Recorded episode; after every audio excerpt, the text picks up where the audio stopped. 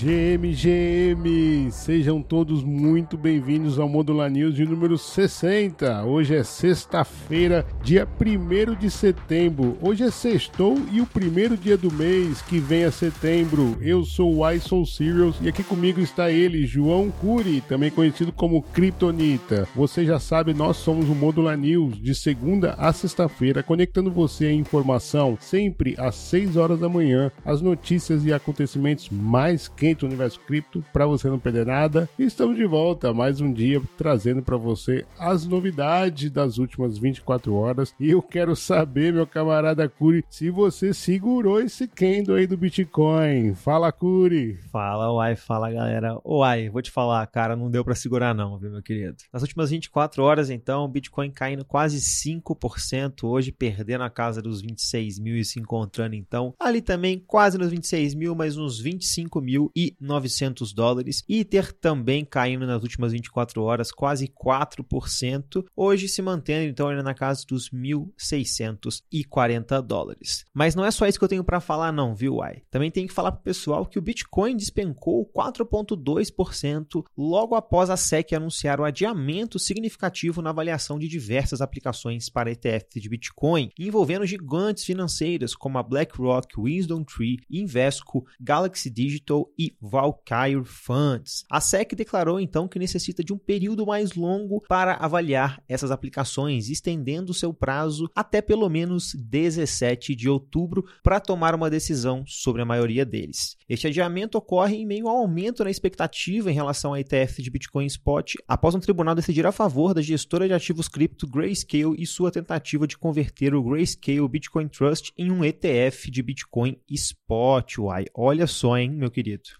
Pois é, rapaz. A gente já falou isso ontem, nada, nenhuma novidade, né, Curi? Vai empurrar até o talo. Mas olha, hoje, sexta-feira, nossa tradicional giro do macroeconômico, do mercado tradicional. E os dados mais importantes dessa semana, Curi, foram os dados do PIB americano e também do mercado de trabalho por lá. E ambos evidenciaram um desaquecimento considerável e com isso ficou mais evidente uma desaceleração da economia americana. O mercado, pasme, comemorou porque essas notícias fundamentam a possibilidade de uma pausa e até mesmo a flexibilização do aperto monetário do Fed. Nessa semana, o próprio Banco Central Europeu já falou em indecisão para as próximas taxas de juros. Um outro fator que o mercado também comemorou veio da China, afinal, Curi, o governo chinês acionou a sua impressora de dinheiro, adotou uma série de iniciativas de estímulo econômico para impulsionar seu mercado doméstico de ações,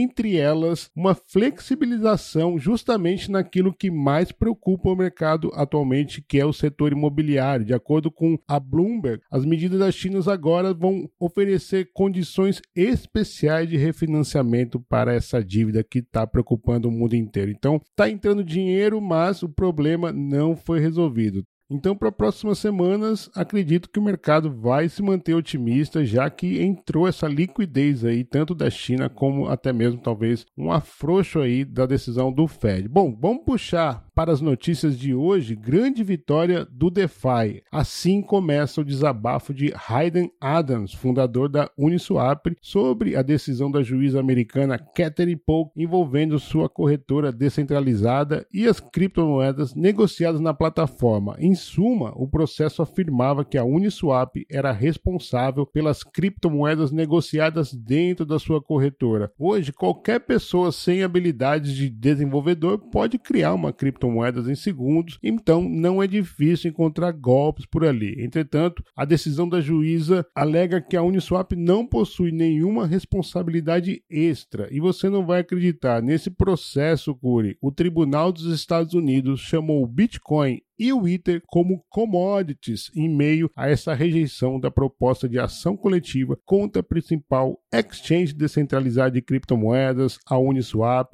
Enfim, Curi, o DeFi venceu mais uma. É isso, ai. E uma grande vitória, né, cara? Confesso que fiquei muito animado quando vi isso no Twitter. Acho que a comemoração do Hayden da Uniswap é uma comemoração bastante válida ali também. E, como a gente já vem trazendo há bastante tempo, a SEC mal perde por esperar. Parece que cada vez mais a vitória vai ficando mais clara para o universo cripto, as pessoas vão ficando mais animadas e também a gente vai vendo um desfecho nessa história, pelo menos um andar, né? Não, ainda que não seja uma corrida, alguma coisa está acontecendo. Mas eu já vou seguir aqui que hoje a gente tem notícia boa, viu? O Swift diz então que integração de blockchain é mais plausível do que unificar CBDCs. A Swift então afirma que interligar sistemas existentes com blockchains é melhor no curto prazo do que que reunir CBDCs com ativos tokenizados em um único local. Em seu relatório publicado ontem, dia 31 de agosto, a Swift concluiu que uma abordagem mais simples que interliga sistemas existentes à blockchain é mais plausível para o desenvolvimento do mercado a curto prazo em comparação com a reunião de moedas digitais de bancos centrais, as famosas CBDCs, também depósitos tokenizados e ativos em um único ledger unificado. Segundo a Swift, então, a sua plataforma garante que pode integrar qualquer CBDC do mundo com qualquer blockchain do mundo. E você não vai acreditar quem foi uma das cobaias desse UI. Se você pensou em DREX, você acertou. A moeda digital do Banco Central do Brasil chegou até mesmo à Nova Zelândia. Nesses testes, segundo a Swift, conectou a rede Swift à rede Ethereum Cephaloia, a rede de teste da Ethereum,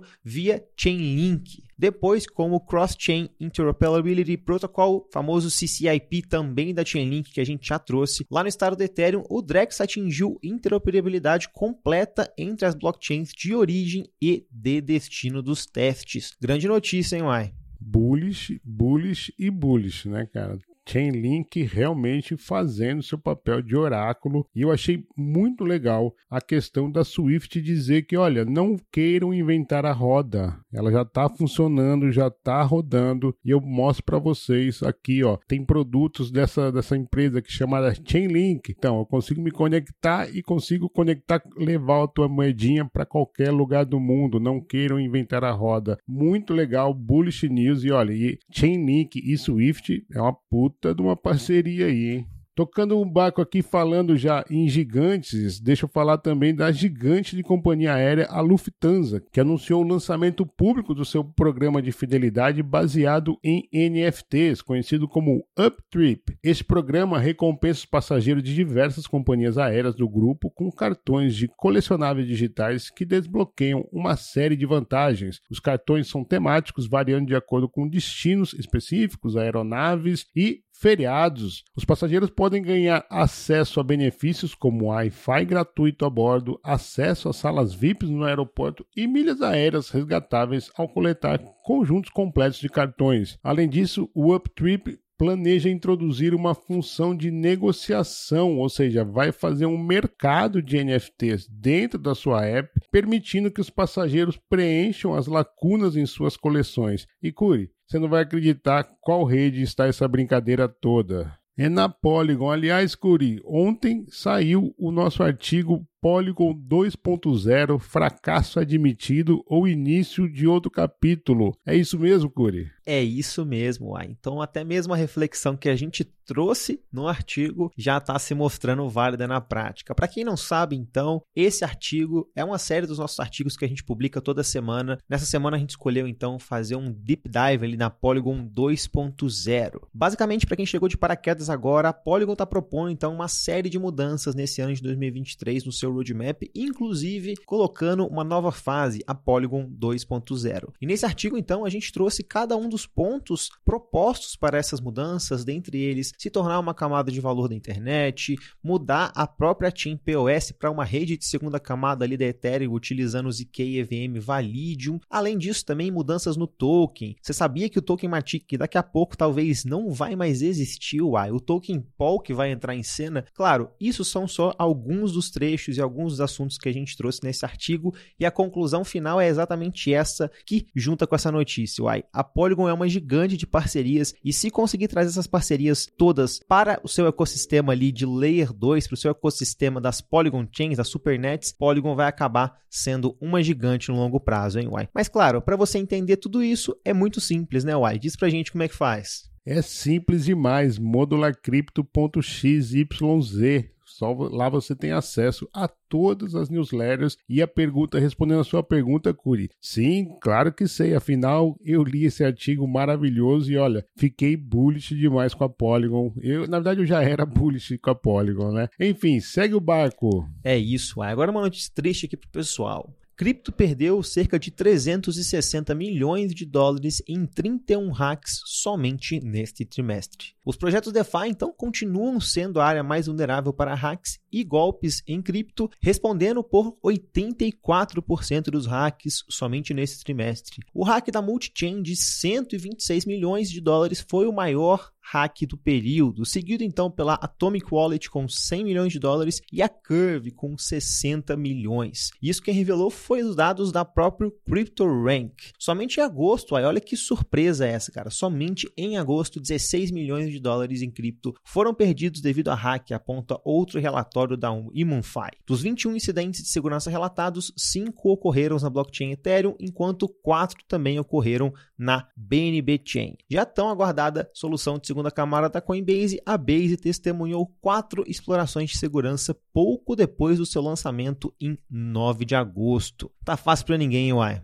É, a Base chegou chegando nesse quesito, hein? Já, já empatou com a BNB lá, tá batendo, daqui a pouco bate a Ethereum, a gente até brincou isso daqui essa semana, né? Como que a Base é, atraiu de tudo, né? Antes, antes de ser lançado, já tinha Degen lá degenerando, né? Já tinha um TVL de 100 milhões, abriu a, a, oficialmente, depois teve Rug Pool, teve lá agora o Friend Tech também, né? Bateu o recorde, tá aí, enfim. Mas aquilo, né? Nós estamos trazendo isso, né, Curi? Quantos e quantos Modular News, né? Eu acho que não tem uma semana que nós não falamos de perda de hacks. Ontem mesmo nós trouxemos um incidente com um youtuber brasileiro, pô, sentimentos. Mas assim, todo cuidado nessa hora é pouco, pessoal. Muita atenção àquilo que você está se expondo aí. Tenha sempre a, a carteira testa de ferro, tenha boi de piranha, tenha burner, né? Tem a banha da banner, enfim. É isso aí. Olha, impressão minha ou o juiz apitou, Curi? Tá na hora, hein, White? Tá na hora da gente começar o nosso bate-bola. Uai, eu já vou começar por aqui hoje então, cara. A Coinbase anunciou uma nova parceria com ninguém mais, ninguém menos do que o PayPal. Essa semana, então, a Coinbase, que se integrou com a gigante global de pagamentos PayPal, para usuários lá da Alemanha e também do Reino Unido. Essa colaboração visa simplificar o processo de compra e saques de criptomoedas dos clientes locais. Nos próximos meses, então, a Coinbase planeja expandir a integração com o PayPal para outros países lá da União Europeia. É como a gente falou ontem, né, Uai? Estados Unidos está um mercado ruim, vamos procurar novos horizontes. É, exatamente. Semana passada nós trouxemos aqui parceria entre a Binance e a MoonPay. Agora, PayPal e Coinbase, ou seja, cada vez mais próximo aí da gente, na palma da nossa mão, enfim. Deixa eu trazer uma notícia, aliás, essa semana foi uma semana vitoriosa para o ecossistema brasileiro, afinal, nós vencemos prêmios atrás de prêmios e dessa vez foi no Woman in Tech Latam, na categoria Web3. Aconteceu essa semana em Lima, no Peru, a segunda edição do Woman in Tech Latam Awards, premiação que reconhece a atuação das mulheres na área da tecnologia na América Latina. A brasileira Georgia Santos, executiva da Fintech Conduit, foi a grande vencedora na categoria Woman in Web3. Parabéns, Georgia Sanches, por abrir esses caminhos aí e ser premiada lá em Peru. Muito legal mesmo, aí. E falando em coisa boa, cara, a Base não para de crescer. Apesar da gente ter falado umas coisas negativas dela aí, uai, não tem como negar que a rede está se tornando uma gigante. E a bola da vez, então, é a PancakeSwap, a maior DEX da BNB Chain, que já está disponível, então, na nova rede da Base. Achava que a PancakeSwap estava só ligada ali ao CZ? Nada disso, uai. E não foi só ela, não. A Curve, protocolo também que a gente acabou de mencionar pelo drama do hack significativo que passou no mês de agosto, também já está disponível na blockchain da Base. Esse monstro está crescendo, hein, uai? É, agora o CZ indo lucrar lá na, na parte do Ben Armstrong ficou estranho. esse CZ não perde tempo, rapaz. Ele vai com a Dex dele lá no, na, na rival para tentar ganhar também lá. Impressionante, muito legal, movimento interessante. A PancakeSwap é uma que percebeu cedo até. A gente, a gente até já anunciou algumas vezes aqui. Ela chegou na linha, né? Depois é, na ZK5, se eu não estou enganado. anteriormente anunciou Nier, enfim. Teve uma expansão, Nier agora me recordo. Enfim, nós anunciamos sucessivas expansões da Dex da Pancake. Muito maneiro, cara, esse movimento. Bom, esqueci que é bate-bola. Já que o Modular News falou de Drex hoje, deixa eu trazer mais uma notícia aqui. Itaú e BTG Pactual anunciam primeiras transferências de Drex entre instituições bancárias. Segundo a publicação na data de ontem, dia 31, o Itaú e a BTG já constituíram seus nós de validadores do protocolo e o livro Razão Distribuído Imutável, DLT da Signing Gates. Foram duas transações de transferências de reservas em Drex entre os bancos e aconteceram em menos de 5 segundos e representaram então, Curi, a primeira troca na camada interbancária da CBDC brasileira. É, uai, muito interessante isso aí. Vamos continuar acompanhando a CBDC brasileira como a gente trouxe hoje mais de uma vez, tá dando o que falar. Uai, mas diz pra mim, cara, eu tô com saudade dos nossos spaces. Mas parece que a coisa vai mudar semana que vem, né? Vai mudar e vai mudar de jeito, porque não vão ser um, vão ser dois spaces na semana que vem. O primeiro deles é já na segunda-feira, junto com o pessoal da Metapool, às 17 horas. É isso, Curi? Exatamente. Vamos falar então sobre um protocolo aí de staking que surgiu na América Latina. Falar qual é o seu diferencial, o que, que eles estão construindo e também qual é o foco deles aqui na América Latina. Se você quer conhecer outros protocolos de liquid staking, um dos setores mais interessantes e promissores nesse mercado de 2023, não esqueça de sintonizar segunda-feira às 5 horas, 17 horas lá no X. E quinta-feira tem também, né, Uai? Quinta-feira tem o nosso tradicional Interchain, já a quinta edição, e vai ser sobre o protocolo NIM, rede de privacidade de VPN. Então, muito maneiro, estou bem animado. Eu adoro rede de privacidade e, aliás, até falei isso no Modular News. Tenho muito orgulho de que em cinco edições do Interchain nós já falamos de duas redes ou protocolos de privacidade. A gente prioriza muito isso daí. Bom, por hoje é só, a gente fica por aqui. Tivemos uma ótima ótima semana e quero desejar a todos um excelente fim de semana. A gente se encontra na segunda-feira. É isso, Curi? Exatamente, Uai. Vamos aproveitar o final de semana, que semana que vem com certeza será mais uma semana cheia de notícias. Até a próxima e voltamos semana que vem. Valeu!